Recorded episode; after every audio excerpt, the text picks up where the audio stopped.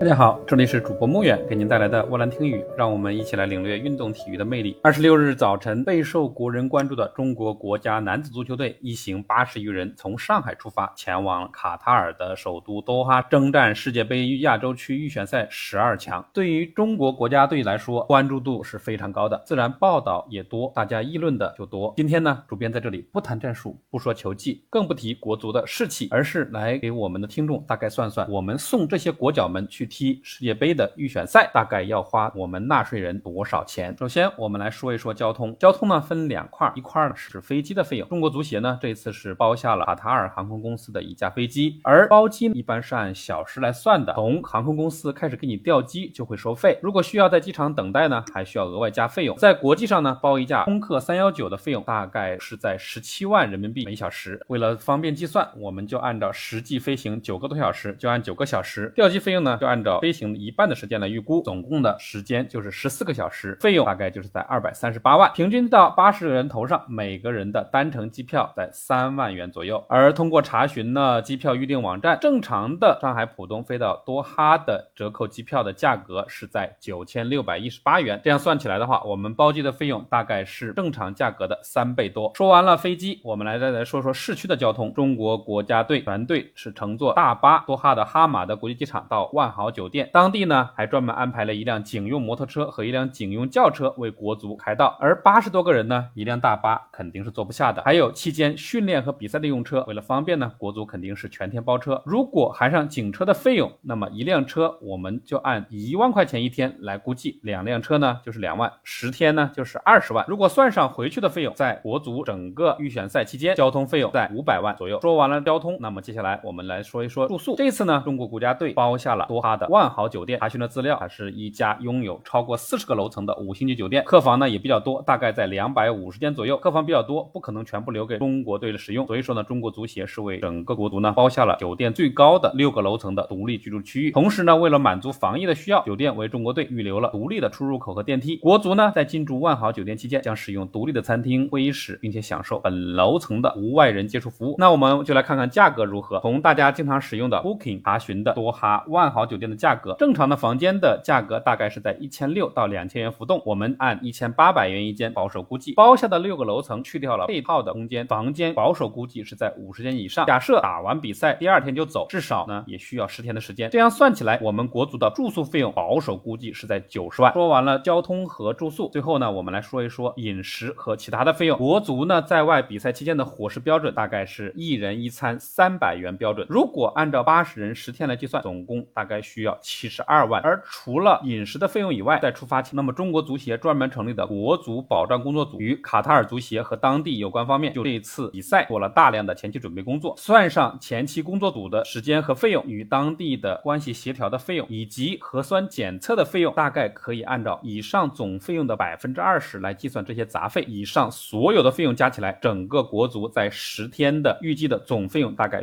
七百九十二万，也就是将近八百万，平均下来刚好是。每人每天花一万块钱，而这八百万呢，也只是国足在众多预选赛中的一场而已。您可要知道，中国队的预选赛是要持续到二零二二年的三月底，总共是有十场比赛。这呢，就是我们的国足在预选赛花费的整体费用，总估计会需要一个亿左右。针对以上，您有什么想说的吗？欢迎留言评论。以上就是本期的全部内容，谢谢您的收听，并欢迎您关注主播穆远的波兰听语。